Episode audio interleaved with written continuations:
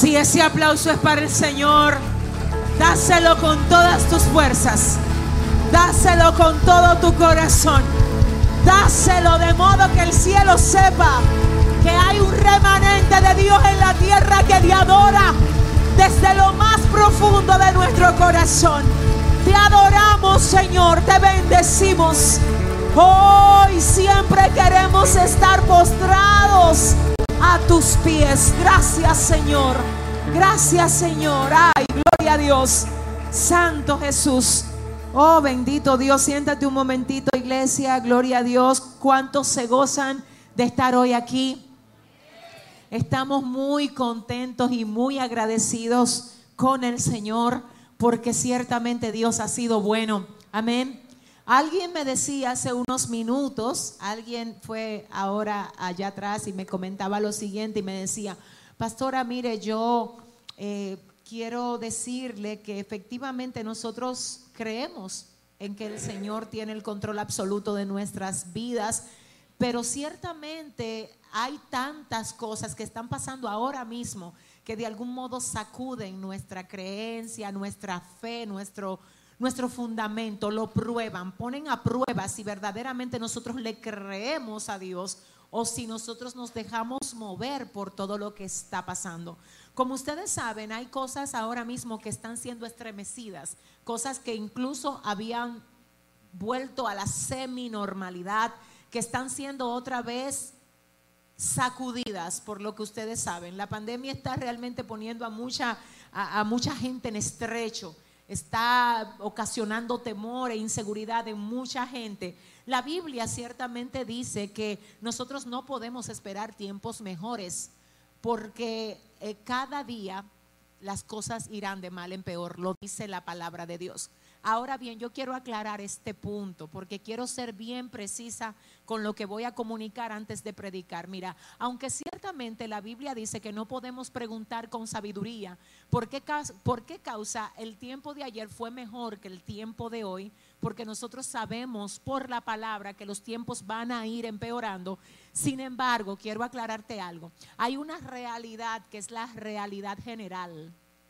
Realidad general y a esta realidad general es que se refiere la palabra cuando dice que no podemos esperar tiempos mejores que los que hubo ayer. Es una realidad humana general que definitivamente impacta a todo el que no tiene una relación con Dios y de algún modo también nos impacta a nosotros. Sin embargo, quiero que usted oiga, independientemente de cualquier cosa que esté pasando aquí ahora o lo que pueda pasar más adelante, la Biblia dice que la senda del justo es como la luz de la aurora que va en aumento hasta que el día es perfecto. También dice la palabra de Dios, amén. Dice la Biblia que por Jehová son ordenados los pasos del hombre y él aprueba su camino. Yo le tengo que decir a ustedes que en medio de todo lo que hemos estado viviendo, hay muchos hijos de Dios que han florecido más en este año que lo que habían florecido sin pandemia. Amén. Así que tenemos tenemos que cuidar cómo expresamos lo que expresamos, porque ciertamente la Biblia profetiza que vienen cosas tremendas para la tierra. Ahora, para los que sirven a Dios. No, no. Para los que obedecen a Dios. La Biblia dice, los ojos de Jehová contemplan toda la tierra buscando cómo favorecer, con pandemia o sin pandemia, con COVID o sin COVID. Amén con crisis o sin crisis, los ojos de Jehová contemplan toda la tierra buscando cómo favorecer a aquellos que tienen corazón perfecto para con Él. Así que aprenda a entender la realidad general y la realidad que le corresponde ver a aquellos que son fieles y que son íntegros para el Señor. ¿Alguien entendió eso? Bueno, dicho esto, yo quiero entonces decirte que llega y se aproxima para la vida de muchos un tiempo de una gran cosecha. Lo que sembraste con lágrimas, ah, no. Lo que sembraste con lágrimas, prepárate que lo vas a recoger en regocijo. ¿Cuántos están listos? Miren, yo tengo ahora que anunciar algo que me gusta muchísimo anunciar aquí y es que mañana comienza una fiesta de apaga y vámonos en esta casa. Una fiesta tremenda, gloriosa, que tiene que ver específicamente con nuestra celebración de fin de año. Amén. Mañana, día 28 del mes de diciembre, nosotros vamos a dar inicio a nuestra última campaña del año. Quiero que me pongan atención. Miren, la campaña, como ustedes saben, la vamos a tener que hacer a partir de, bueno, desde las 3 de la tarde, ¿verdad? Desde las 3 de la tarde y hasta las 5.30 de la tarde. Yo sé que eso va a impedir que mucha gente venga aquí físicamente. Ahora bien, sé que hay muchos de ustedes que pueden venir ya sea porque salen temprano del trabajo o ya sea porque no están trabajando en estos días. Si ese es su caso, mire, no se pierda lo que Dios va a hacer aquí a partir de mañana. A las 3 de la tarde arrancamos, seguimos el martes y el miércoles. El jueves es el 31, señores. Y déjenme decirle que esta es la primera vez en todos los años que yo tengo sirviéndole al Señor que no vamos a esperar el año aquí como congregación. Y ustedes saben por qué. El tema es que tenemos la limitación de lo que son las restricciones por parte de nuestras autoridades y nosotros nos sometemos a eso. Amén. Ahora bien, eso no va a impedir que nosotros nos conectemos con el Señor y en cadena de oración desde nuestras casas. ¿De qué se trata esto?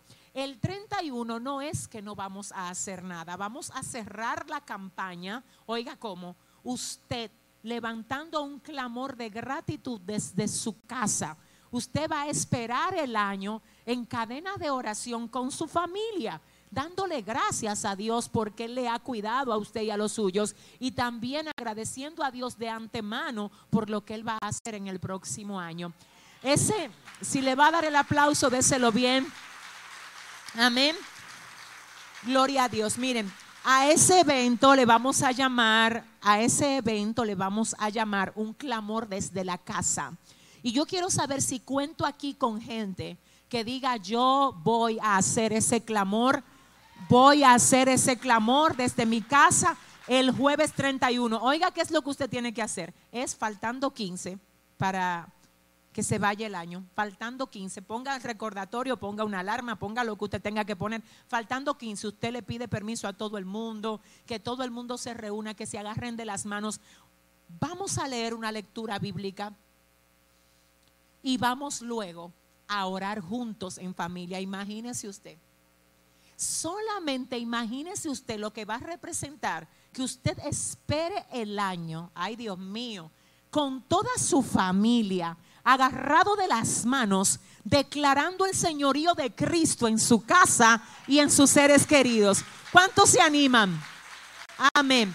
Bueno, pues eso es lo que nos toca ver en estos próximos días. No se pierda esto. Si usted quiere venir aquí, pero no puede venir, entonces conéctese conéctese con nosotros a través de YouTube, de Facebook o de cualquiera de las otras plataformas donde el Señor nos permite transmitir.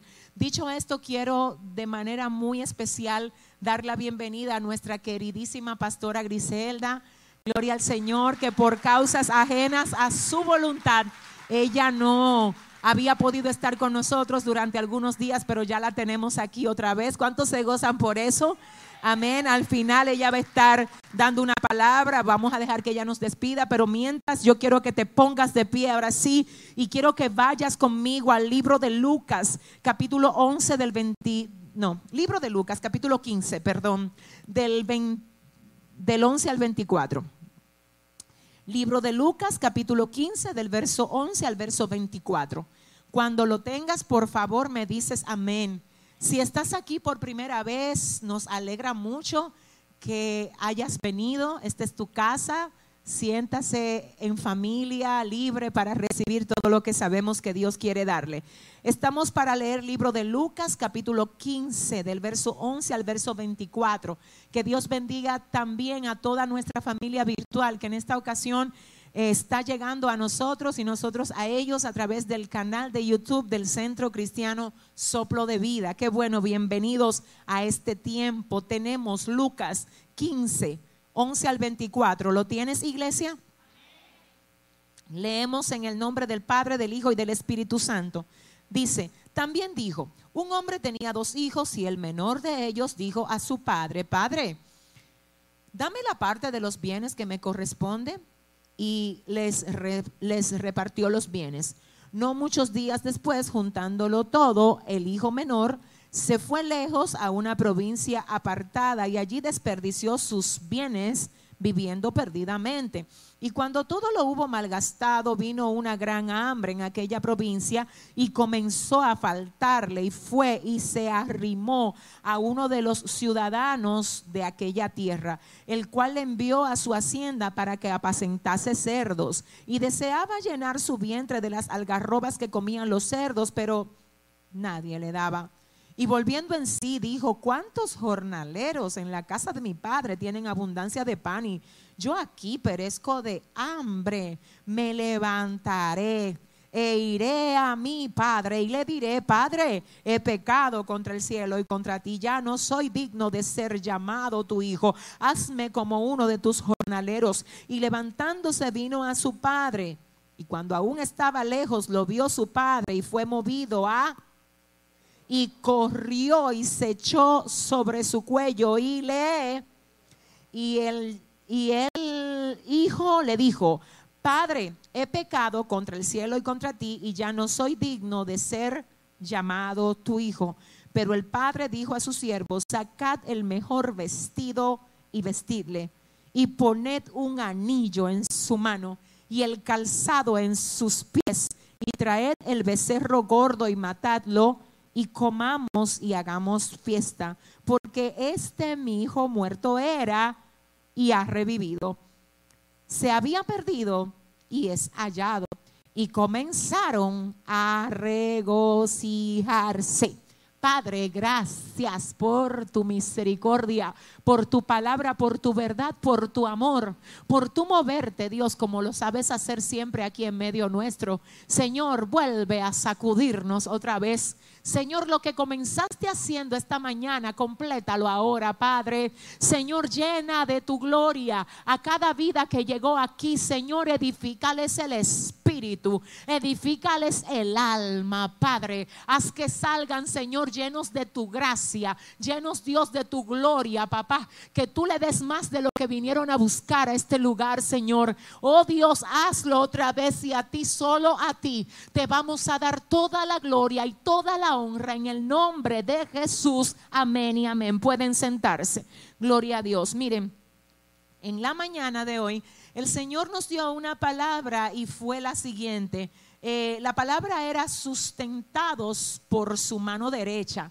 Y yo de verdad que cuando el Señor me dio esta palabra, yo dije, Señor, gracias porque sé que fue una palabra para cerrar el año. Específicamente, como ya saben, nosotros mañana vamos a iniciar una campaña. Yo sé que Dios va a usar a cada uno de los predicadores e igualmente sé que el Señor nos dará más, pero si usted no estuvo en la mañana de hoy o si no escuchó o no oyó el mensaje, por favor búsquelo en algún momento y reciba esa palabra, que sé que algo Dios le quiere decir ahí. Ahora, esta palabra, esta de verdad Dios la agendó en mi corazón para yo impartirla hoy sobre esta casa. De verdad. Y puede que esta palabra sea medicina curativa para algunos y medicina preventiva para otros. Amén. Así que yo solo quiero que tú recibas lo que ahora Dios te trae y que tú digas, Señor, ¿por qué será que tú permitiste que yo reciba hoy esto? ¿Será que esto es medicina curativa para mí? ¿O será que esto es medicina preventiva para mí? Vamos a verlo mientras desarrollamos esto. Miren, el pasaje que acabamos de leer se encuentra en el libro de Lucas, específicamente en el capítulo 15, del verso 11 al verso 24. Y aquí nos habla de una situación interesante. Dice que un padre tenía dos hijos, dos hijos. Y dice específicamente, yo quiero que usted vea, dice, un hombre tenía dos hijos y el menor de ellos, el menor, dijo a su padre, yo quiero que tú me des lo que me corresponde a mí. Yo quiero que ahora tú me des a mí lo que yo se supone que debo recibir de ti. Es importante que nosotros observemos que en el momento que este joven se acerca a su papá y le dice, quiero que me des lo que me corresponde, él lo pide porque a él le hacía falta nada. A él no le hacía falta nada. Número uno, él estaba en su casa. Número dos, él estaba bajo la cobertura de su papá. Número tres, el padre como responsable de él se aseguraba de que nada le hiciera falta. Y número cuatro, es interesante ver cómo el otro hijo que está ahí no pide nada porque ciertamente ellos estaban cubiertos. Ahora, ¿qué fue lo que movió a este joven, a este hijo menor, a pedirle a su papá que le diera la parte de los bienes que le correspondía a él? Número uno, lo que le movió es que él no quería que papá tuviera el control, sino que el control lo quería tener él. Él sabía que estaba seguro, él sabía que estaba cubierto y él sabía que no le hacía falta nada pero él entendía que había algo que era de él, que lo tenía papá, y él quería pasarlo de la mano de papá a la mano de él. El asunto es que él no se sentía bien porque se le entró una ansiedad que lo hizo ir donde papá, que tiene todo bajo control, a decirle a papá lo que me corresponde a mí, dame lo que me voy. En otras palabras, yo no quiero seguir bajo tu control, bajo tu tutela, yo quiero gobernarme yo. De algún modo, este primer punto nos deja a entender que hay peligro cuando hay cosas que usted tiene que dejar en las manos de Dios y usted la quiere tomar usted de las manos de Dios para manejarla usted. Es fácil venir aquí a oír lo que hizo el hijo menor. Ay, mira, pidió la herencia. Pero a veces cuando tú te encargas de cosas que Dios te ha dicho que es Él, que se va a encargar, tú también le estás diciendo a Dios, dame lo que yo lo voy a amar. Dámelo. Dámelo, ven que yo lo voy a manejar a mi forma. Lo que está en las manos de Dios está seguro lo que está en las manos de Dios está seguro. Hay cosas de ti, ah Dios mío, que el diablo no las ha podido destruir porque están en las manos de Dios. Están en las manos de Dios. Sí han sido golpeadas, sí han sido sacudidas, pero no han sido destruidas porque están Ahora bien, viene el hijo menor y le dice a su padre, dame la mitad de los bienes que me corresponde a mí. Según la cultura, habían dos maneras en las que el hijo podía pedir la herencia. Número uno, antes de que el padre muriera y dos, luego de que muriera. La forma más común era luego de que muriera. ¿Qué significa esto? Que este joven está pidiendo cosas para las que todavía no le ha llegado el tiempo. Santo, ayúdame, Padre. Él no solamente tiene el problema de que él quiere controlar, y yo le tengo que decir que nosotros somos muy buenos siempre, tratando de llevar el control de todo. Lo que no nos gusta es cuando alguien lleva el control y no somos nosotros. Hasta si usted es chofer y no es usted que va manejando, usted le quiere ir diciendo al que va manejando, ¿cómo es que tiene que... Dile al que te queda al lado tranquilo, dile, dile, ten paz si no es usted que lleva el timón, usted cree que el otro se va a trallar, que va a chocar, que mira la guagua, que tú no lo viste, que pero es que eso es un tema de que usted, si no es el que lleva el control, usted se vuelve ansioso. Entonces aquí dice el Señor, es que el control, baby, lo llevo yo. Tú eres mi propiedad, yo me encargo de ti, tú tranquilo, yo sé lo que yo estoy haciendo. Pero además, siento a Dios aquí, Además, esta historia, esta parábola nos revela que este muchachito quería algo para lo que todavía no le había llegado el tiempo de tener. Señores, una bendición antes del tiempo se convierte fácilmente en un tropiezo. Una bendición antes del tiempo idóneo puede convertirse en un tropiezo y eso fue lo que pasó aquí. Dice algo interesante, el padre cuando el hijo va y le dice, dame la mitad de los bienes, él no le dice, ay, no te vaya Ay, pero ¿cómo va a ser que tú te vas? ¿Sabe lo que hace el padre? Le da los bienes que le corresponde. Voy a entrar en un agua muy profunda aquí, así es que dile a tu vecino, agárrate que Dios te va a hablar.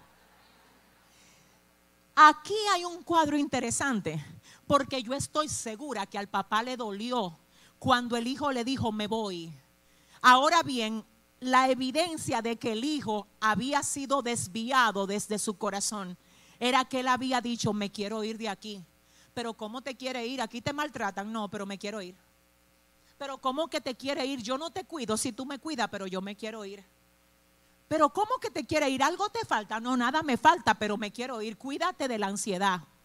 La ansiedad hace que incluso cuando Dios te entrega algo que tú anhelabas, ahora tú te vuelvas ansioso por otra cosa más. Pero yo no sé con quién es Shamayao, Toro Escucha esto. Escucha esto, mi alma adora a Dios. Viene este hijo ansioso, quiero que me des lo mío. Y el papá no le reclama nada. Nada. Fíjate cómo Dios en su amor a veces le da un poquito de soltura a tu propia voluntad. Para luego con tu voluntad corregirte. Para luego que le da un poquito de soltura a tu deseo hacer que tú te des cuenta lo equivocado que tú estabas.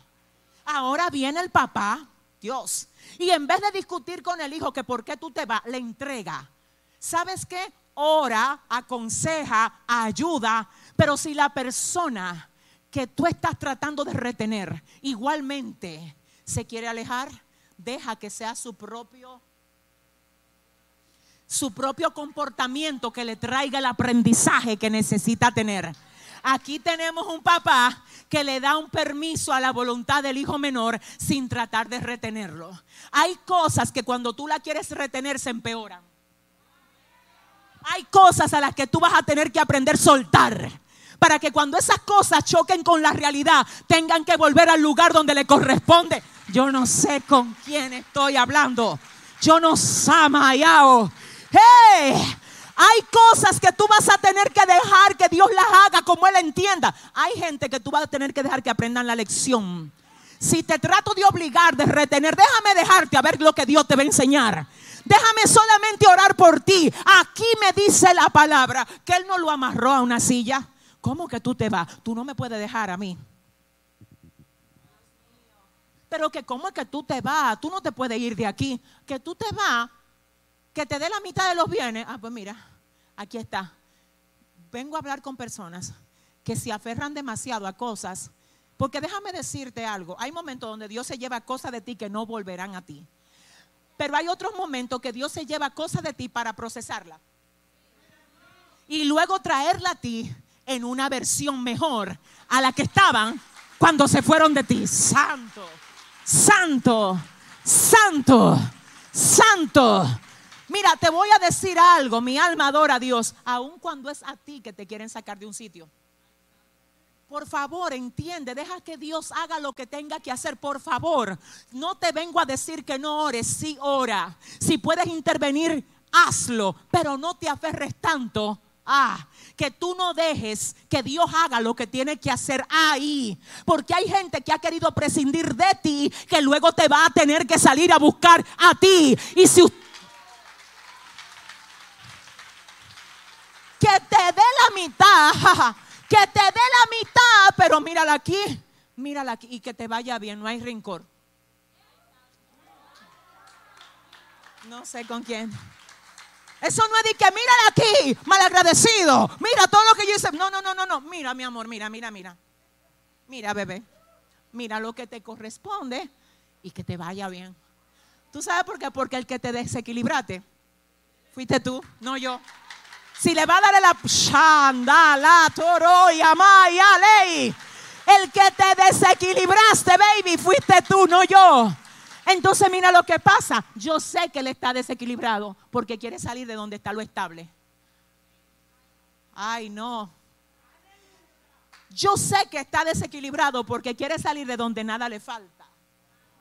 Entonces, ¿qué es lo que pasa? Ahora viene el hijo desequilibrado a decirle al padre estable, me voy. Viene el padre estable y no lo amarra y le dice, toma, pero no se lo dice en amargura. te voy a decir una cosa, a veces tú te quedas en el sitio, pero te quedas amargado. A veces sí fue el otro el que se fue, pero tú te quedaste amargado. Entonces cuando el otro hace o la mala acción de alguien hace que tú no seas quien tú eres cuando todo está normal, te desequilibró a ti también. Lo único es, quiero que oiga, que un desequilibrado se fue. Si le va a dar el aplauso, aleluya. ¿Alguien entiende lo que Dios le vino a hablar aquí? Santo Dios. Santo Dios. La Biblia en ningún momento me dice que el padre llamó al otro hijo que le quedó. Ven acá, fulano. ¿Tuviste lo mal agradecido que salió? Mira, ve a ver si tú también. Nada de eso. Él se quedó siendo padre. Estable, firme. Qué bello. Cuando lo que sea que pase en tu vida a ti no te mueve. Pero qué bello. Cuando lo que sea que te hagan a ti no te amarga. Qué bueno. ¿Habrá alguien así aquí? ¿Habrá alguien que haya sobrevivido en el año 2020 que pueda decir, estoy estable, estoy estable? Si ese aplauso es para el Señor, dáselo.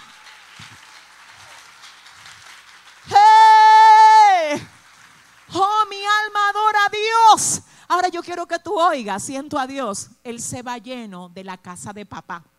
Se va con el tanque lleno. Aquí hay algo profundo, yo quiero que tú oigas. Él, él recibió de papá para irse. Él se va lleno y eso es lo que generalmente hace el enemigo cuando saca a alguien del lugar donde tiene que estar. Lo saca lleno. Ahora, mientras tú te mantienes conectado a la fuente donde te llenan, tú te mantienes lleno. El problema es que después que tú te llenaste el tanque de gasolina, tú estabas en la gasolinera, te llenaron. Pero si te fuiste de ahí. ¿Alguien está entendiendo hoy? Déjame ver si Dios me ayuda. Déjame hablarte por la palabra de Dios. Es tan así que cuando tú cortas un árbol, el árbol no se seca inmediatamente. El árbol se mantiene verde como por, dependiendo cuál árbol sea, dependiendo el grosor, el tiempo, la edad. Un árbol puede permanecer verde hasta casi por medio mes, 15 días. Y tú dirás, ¿cómo está verde si se desconectó de la raíz? Te voy a decir por qué. Porque la raíz le pasaba savia al tronco. Y el tronco le pasaba savia a las ramas. Las ramas le pasaban savia a las hojas. Entonces cuando tú lo desconectas de la tierra, desconectas la raíz de la tierra. Ahora bien, queda una reserva transitando entre la raíz y las hojas. Ah. Ay, Dios mío. Y cualquiera que pasa por ahí dice, pero mira, lo cortaron y sigue verde. ¿Y por qué será que se apartó de Dios y todavía canta? Y todavía puede orar por la gente. Y todavía anda por ahí predicando. Dile al que te queda al lado, anda una reserva entre la raíz y la so. ¿Alguien puede entender lo que Dios le vino a decir aquí? Si ese aplauso es para Dios, dáselo. Ay, es que no es lo mismo. Es que no es lo mismo tener reserva que estar conectado a la fuente. Es que no es lo mismo, llama. Es que yo puedo salir lleno de donde está la fuente, pero ¿sabes qué? Como la reserva se termina. Siento a Dios aquí. ¿Qué es lo que usted hace cuando su carro le marca que usted está en reserva? Ayúdeme rápido, alguien aquí, ayúdeme. Dígame rápido. Le voy a hacer una pregunta. Ustedes tienen cara de gente inteligente. Si ustedes van a emprender un viaje fuera de la ciudad y esa lucecita está ahí, ustedes se atreven a coger para allá. ¿Qué van a hacer primero? La única luz que prende reserva no es la de tu vehículo, es la de tu alma. Es la de tu alma. Es la de tu alma que te dice, ya no puedo más. Ya lo que tú haces para alegrarte no te está dando la talla. Ya los amigos que tú tienes no te llenan el vacío. Tú andas en reserva. Ve, conéctate a la fuente. Ve, conéctate a la fuente. Ve, vuelve donde papá. Vuelve a la fuente. Gloria a Dios. Ahora escúchame esto. Él se va lleno. ¿Cómo fue que se fue? ¿Cómo fue que se fue? Y cuando, mira, déjame ver, déjame ver, déjame explicarte. Quiero que oigas. Cuando tú estás bajo la falda de tu papá, que es Dios, el enemigo te desea para destruirte, pero no te alcanza. Él sabe que estando aquí, a ti te tienen cubierto, a ti te tienen un cerco. Emma, no me importa lo que tú te pasando, usted tiene un cerco.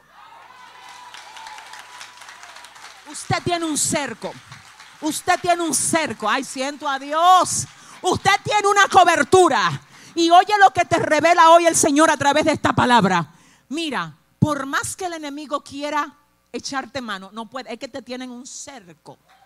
Ahora escucha lo que pasa. Él, él dice, mira, yo ni puedo entrar para allá porque no puedo, le tienen un cerco. No, le puedo, no lo puedo despedazar, le tienen un cerco. Ahora, ¿qué él hace? Él hace que tú te desenfoques de todo lo que te tienen dentro del cerco. Y comienza a mostrarte todo lo que Él tiene para ti detrás del cerco. Y como la tendencia del humano es que no se conforma con lo que tiene, sino que quiere lo que no tiene. Mire, es tan así que los que son gorditos quieren ser flacos. Los flacos, los morenitos quieren ser blancos, pero los blancos hacen de todo para ponerse morenito. Yo no sé si usted entiende. Los que tienen el pelo crespo y los que lo tienen lacio porque es un espíritu de disconformidad, señores. Es más, te voy a decir algo. Mi alma adora a Dios. ¿Tú sabes lo que pasa con Satanás? Te tiene envidia. Él quiere lo que tú tienes y no lo puede tener. Y para que tú no creas que tú tienes algo que vale la pena tener, Él te hace exhibición de lo que Él te ofrece que destruye. Pero es por causa de que te quiere robar lo que Dios te dio. No se lo permitas.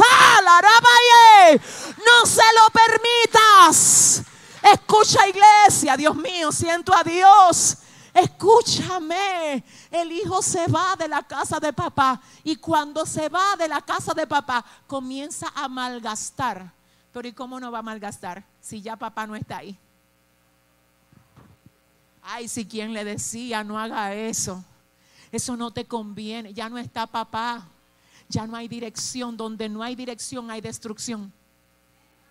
Donde no hay consejo hay desviación. Donde no hay consejo hay desequilibrio. Le temo a la gente que no quiere tomar consejo. Es que no van a terminar bien. Sé de lo que te deja aconsejar. Sé de lo que te deja guiar. Tú no siempre tienes la razón. Yo no siempre tengo la razón. Necesitamos consejo. Aquí se va el hijo con dinero sin consejo. Con dones sin dirección. Siendo hijo pero sin papá. Entonces mira lo que pasa, no es el don. El problema es que si yo tengo el don y no tengo dirección, caigo en la destrucción. Mira qué es lo que pasa, no es el dinero. Porque es que si tengo dinero y no tengo a papá que me enseñe cómo manejarlo, yo voy a perder lo que tengo. Por eso es que, déjame decirte, escucha iglesia, por eso es que si tú entendieras lo que tú tienes, tú no lloraras ni te quejaras por nada. Porque quizá es verdad, tú, te hacen falta cosas, pero tú tienes el dador de las cosas. Ay, ay, ay. Ay, ay, ay. Porque quizás sí, es verdad. Hay momentos donde tú no tienes gente alrededor tuyo que te abracen, que te cuiden, pero tú tienes a tu papá. Al que te dijo, yo voy a estar contigo todos los días y hasta el fin del mundo. Si le vas a dar un aplauso, dáselo bien en esta hora. Ay, Dios mío, escucha esto, gloria a Dios. Dice la palabra que vino una hambruna sobre la tierra y afectó al hijo menor porque él ya no estaba bajo la cobertura. Te digo algo, mira, no es lo mismo enfrentar situaciones difíciles a nivel mundial, global, estando bajo la cobertura de papá. ¿Tú sabes lo que haces tú cuando sabes que llega un huracán? ¿Qué tú haces si tienes hijos? Tú corres para el supermercado a buscar qué? No es solamente por ti que tú vas a comprar comida. Yo diría que es más por tus hijos, pasa en mi caso. ¿Y qué es lo primero que tú compras? Leche, pan, Tú en ellos. Mi amor, si eso eres tú. Vida mía, si eso eres tú, corazón. La Biblia dice, si ustedes siendo malos saben dar buenas dádivas a sus hijos, ¿Qué ustedes creen que no voy a hacer yo por ustedes? Ese aplauso es para Dios. Si ustedes, santo, si ustedes siendo malos, saben dar buenas cosas a sus hijos, ¿tú te crees que yo a los míos no se las voy a dar también? Ahora, ¿qué pasa? Llegó algo que afectó al hijo menor que no afectó al hijo mayor. Ay, pero espérate, que el afectado fue el que salió de la casa. Ahí no me dice de que fueron afectados, no, fue afectado el que se fue. Porque el que se quedó con papá está cubierto y a él la hambruna no le llegó. Ahora en el momento de la hambruna, como ya es lo que tenía lo malgastó, no había dirección. Ahora como no tiene más nada que hacer, le dan una oferta y la oferta es, ven, para que apacente cerdos. Apacentar cerdos era un trabajo inmundo para cualquier judío, porque los cerdos se tienen por inmundo en el pueblo de Israel. Así que no es solamente te voy a dar un trabajo, te voy a dar un trabajo que te quite el honor. Ah, no es un trabajo, es que te quiero robar la honra. Es que tú eras hijo, ahora yo te quiero inmundo. Porque es que te envidiaba cuando tú eras hijo. ¿Cómo que tú eras hijo? Yo te quiero apacentando cerdo. Tú sabes, el diablo engaña a la gente que el Señor los reprenda y te hace creer que sí, que allá hay cosas buenas. Que, y ten cuidado porque se mete tan sutil que tú ni cuenta te das. Para que tú no creas que es él, se viste de una amiga para que tú no creas, siento a Dios aquí, que es Él, se viste de un amigo. Se viste de una publicación en Facebook que te atrajo. Y como te atrajo y te interesó, ya tú sigues conectándote a cosas más profundas de ahí. Porque ese fue el anzuelo para ponerte la cadena arriba. Es que te quiere mover de la posición. Adiós. No te dejes robar la esencia. No te dejes sacar de comunión. No dejes que el enemigo te mueva de lo que Dios tiene para ti. Si le vas a dar un aplauso, ay, dáselo bien y oye esto. No es que te quiero dar un trabajo, es que te quiero. Por eso es que la gente luego de luego que se va de los caminos del Señor hace cosas que usted dice en serio. Wow, tan bajito caíste. Le quitó a papá primero lo sacó de la posición, lo movió. Él sabía que no lo podía poner a apacentar cerdo estando en la casa de papá. Nunca iba a poder. Primero lo sacó, después le quitó lo que papá le dio y entonces lo lleva a apacentar cerdo. Mire, mire la trampa. Primero no te conforme con lo que tiene adentro. Ay, ay, ay. Es que adentro te controlan mucho. Es que adentro dice que tú no puedes ir allí, no puedes ponerte aquí, no puedes. Control, claro, contrólame Dios y es para salvación de. Contrólame Dios. Contrólame Señor. Ven, contrólame Dios mío. Contrólame Señor. Que yo no me quiero perder. Ven Dios, haz conmigo lo que tú quieras. No me muevas de aquí Dios. No dejes que yo me mueva. Hay alguien que el Señor le viene a hablar con esta palabra. Porque el enemigo se ha vestido de ángel de luz para moverte. Pero yo vengo a reprender al diablo hoy aquí.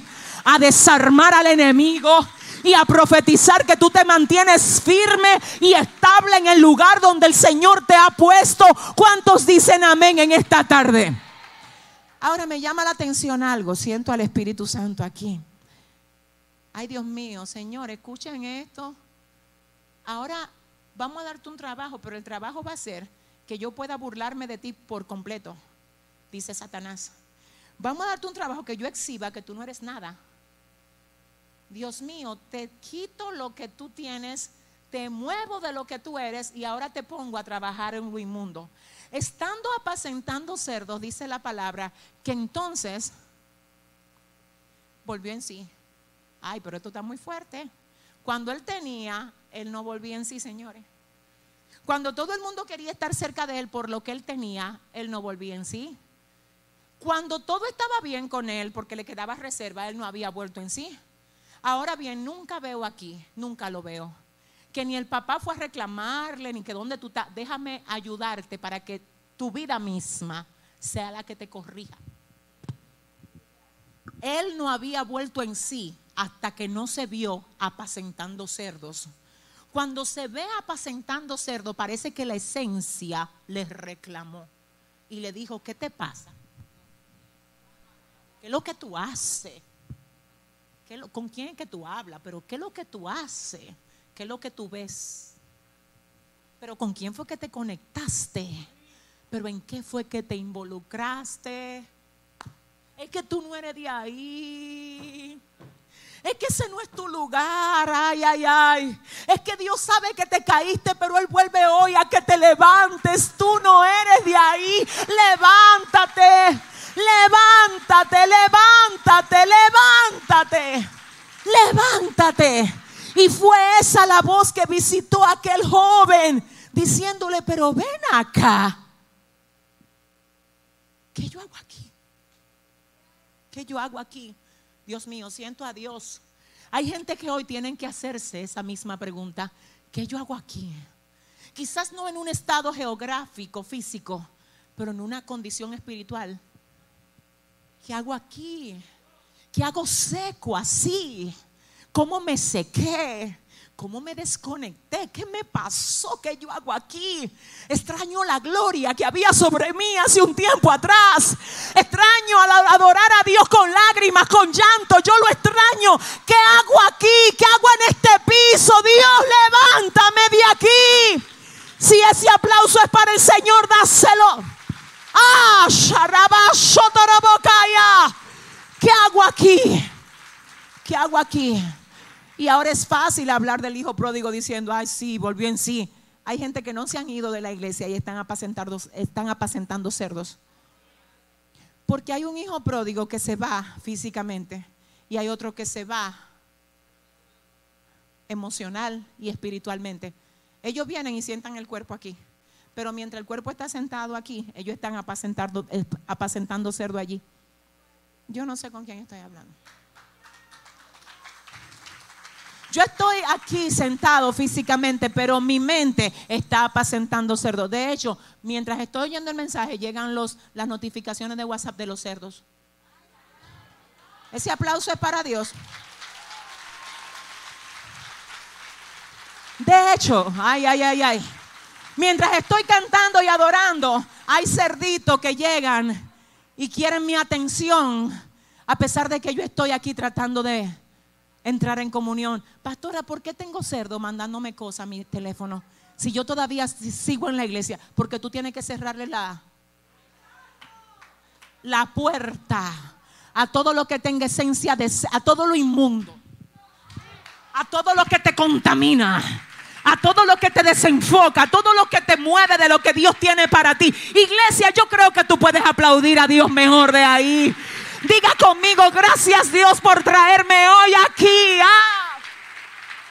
Dios, quiero que oigas esto. Ay, Padre, dice aquí, y volviendo en sí.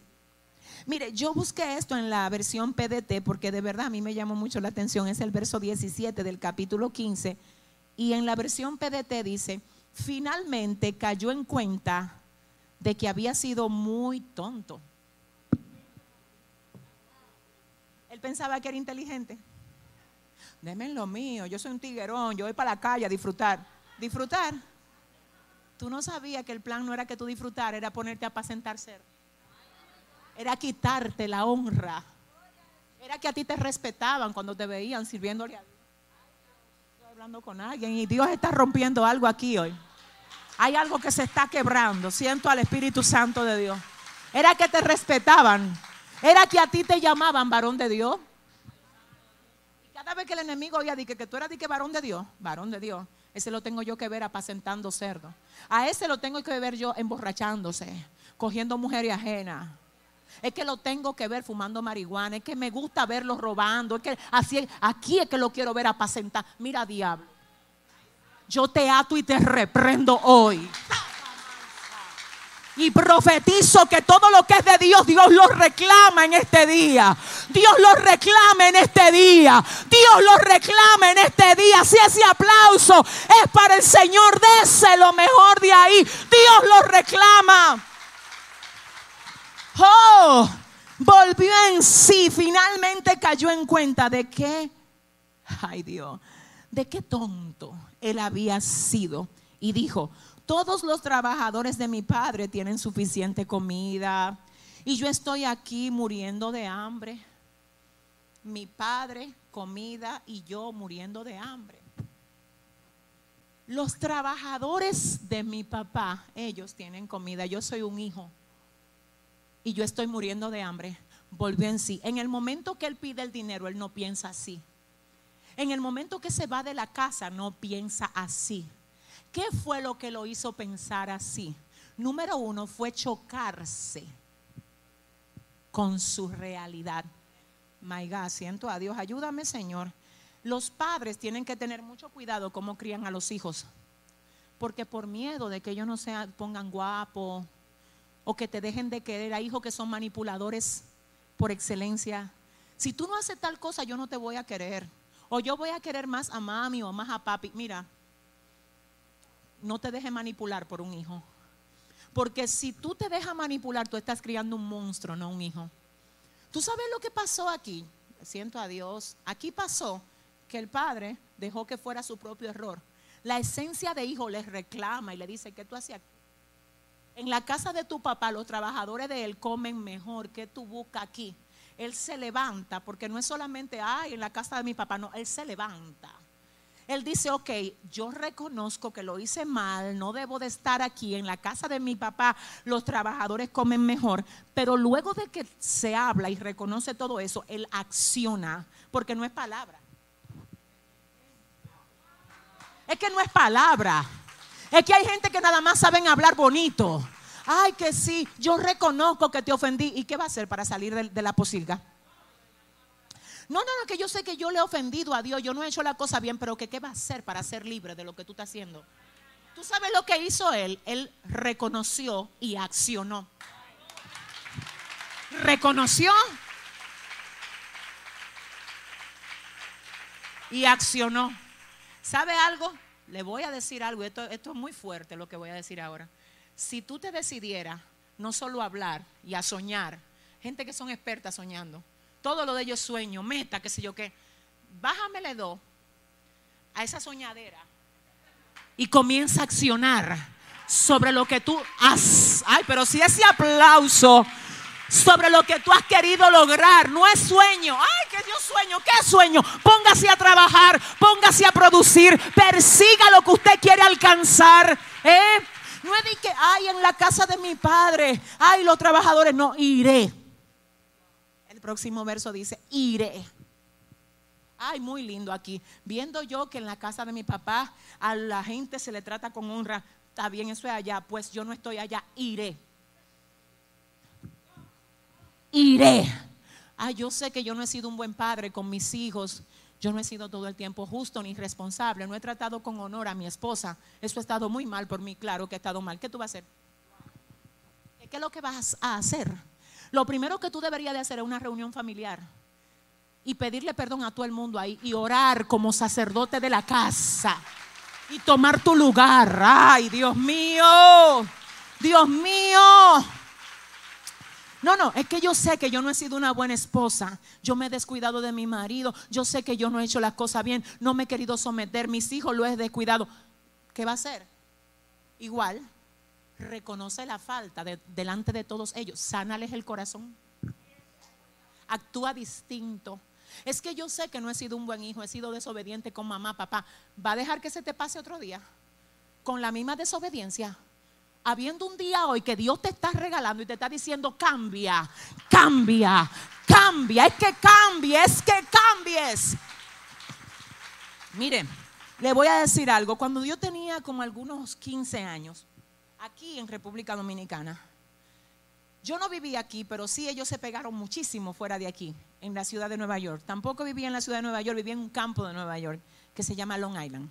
Allá yo eh, pasé mis años de adolescencia y específicamente en la comunidad dominicana que íbamos juntos a la escuela, había un dúo sumamente famoso.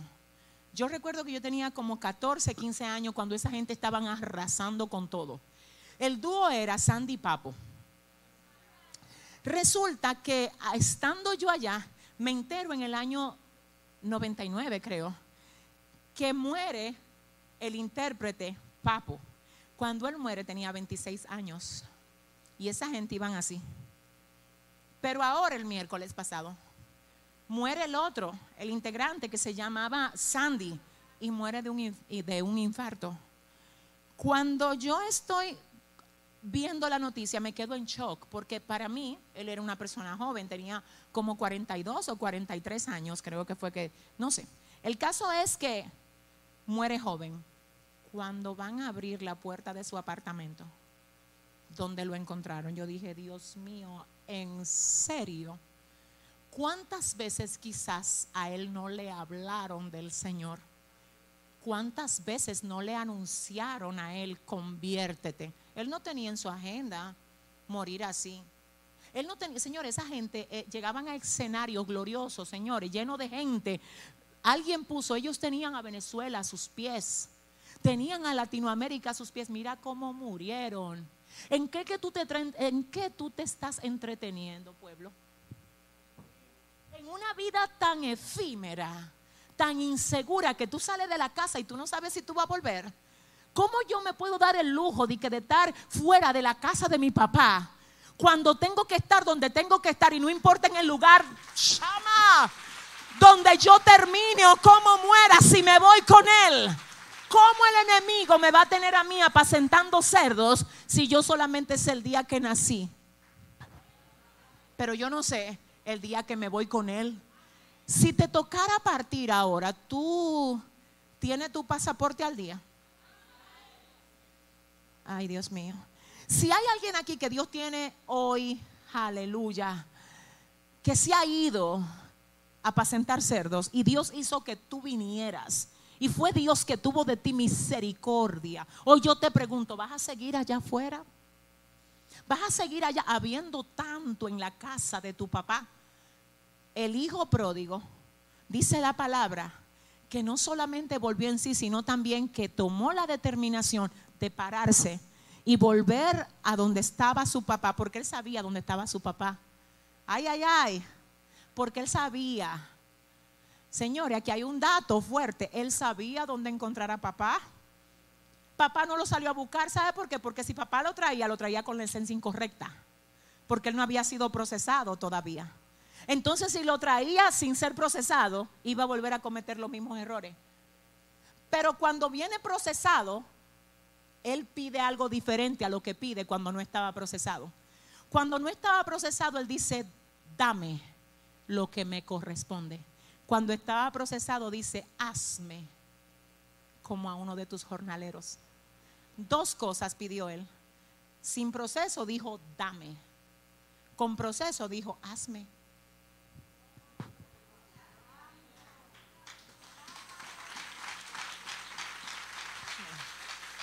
hazme. Sin proceso, oye bien, hay gente que nada más viene a exigir. Tú el que no tiene proceso siempre está buscando el culpable, la razón, lo que tú me debes a mí, lo que tú tienes que darme a mí. Pero el que tiene proceso te dice, yo quiero ahora ser para ti. Ay, yo no sé.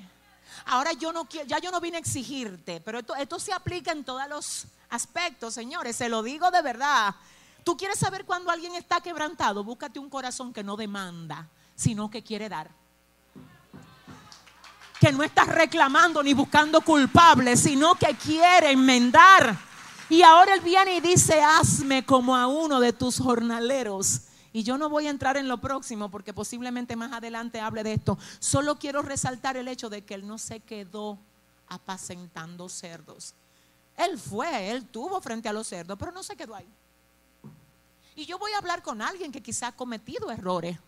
Pero no, aquí lo que importa no fue el error que cometiste. Aquí lo que importa es que tú no te quedes ahí. Oye, Dios te trajo hoy aquí esta tarde a decirte, no te quedes ahí. Ah, ah. Es que no te quiero ahí. Es que tú tienes una posición aquí. No te quedes ahí. No te quedes ahí. No te quedes ahí. Iglesia, ponte de pie. Ponte de pie. Ay, Dios mío. Aquí está Dios. Aquí está el Espíritu Santo. Y yo voy así de manera precisa.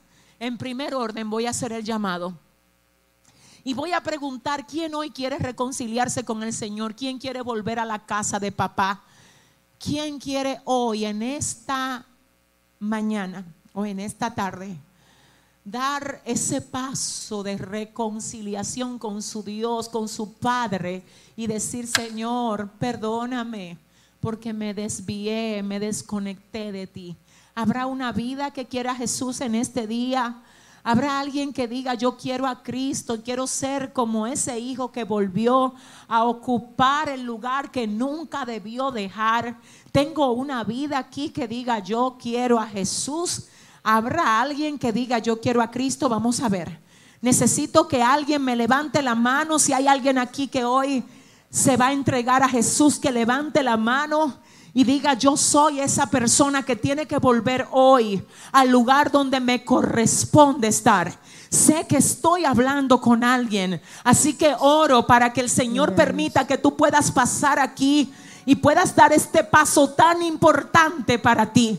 El altar está abierto. El altar está abierto para esa hija, ese hijo pródigo que pueda hoy decir, vuelvo en sí, vuelvo a levantarme, vuelvo a entender lo que Dios quiere hacer conmigo en este día, en este tiempo. Aleluya, gracias Señor. Gracias Dios. Dele fuerte el aplauso a Dios porque Él es bueno. Él es bueno. Yo pregunto, ¿habrá alguien más? ¿Habrá alguien más que también quiera a Jesús en este día? ¿Habrá alguien más que diga, yo también quiero, quiero que el Señor me reciba otra vez? Quiero entrar en sí, quiero y necesito organizar mi vida. Yo sé que hay alguien más. Yo sé que hay alguien más a quien la culpa a veces le ha querido golpear, pero sabes que Dios no ha terminado contigo. Dios no ha terminado contigo. Dios no ha terminado contigo. ¿Quién más dice yo? ¿Quién más quiere a Jesús en esta hora? ¿Quién más lo quiere? ¿Quién más? Me falta alguien en el altar. Me falta alguien en el altar. ¿Dónde estás? No dejes pasar esta oportunidad. Quizás tú eres alguien que estabas muy bien en el Señor y te dejaste desconectar por circunstancias, pero hoy Dios te llama y te dice, ven, ven, ven. Tengo tres vidas y hay alguien más todavía. ¿Quién más dice yo? ¿Quién más dice yo? ¿Quién más dice yo? Quiero saber si ahí en las redes hay alguien, si tenemos a alguien conectado por, por la página, por ah, Facebook Hagamos ahora un momento de comunión juntos. Tengamos un momento de comunión por estas vidas y por las demás vidas que puedan estar ahí diciendo, yo también quiero a Jesús. Yo también quiero a Jesús. Quiero que ustedes repitan conmigo esta oración. Señor Jesús, en este día te acepto y te recibo como mi único suficiente Salvador. Perdona mis pecados y recíbeme como propiedad tuya. Por favor, sáname, límpiame, purifícame, úsame para tus propósitos. No dejes que yo retroceda. Ayúdame a cumplir con tu perfecta y santa voluntad. En el nombre de Jesús, diga conmigo, yo renuncio a toda cadena, a toda atadura. Y desde hoy me dedico en cuerpo, alma y espíritu para ti. En el nombre de Jesús. Amén y amén. Gracias Señor, bendícelos. Afírmalos, llénalos, Señor. Ellos están en tus manos. Gracias, Dios. Amén y amén. Pueblo, Dios te bendiga. Levanta tu mano alto al cielo, Dios. Gracias. Gracias por hablarnos hoy. Gracias por hablarnos. Levanta tu manita arriba. Gracias por edificar nuestros corazones. Gracias por hacernos entender el honor y el privilegio que tenemos de servirte y estar bajo tu cobertura, amado Dios. Gracias, Señor. Yo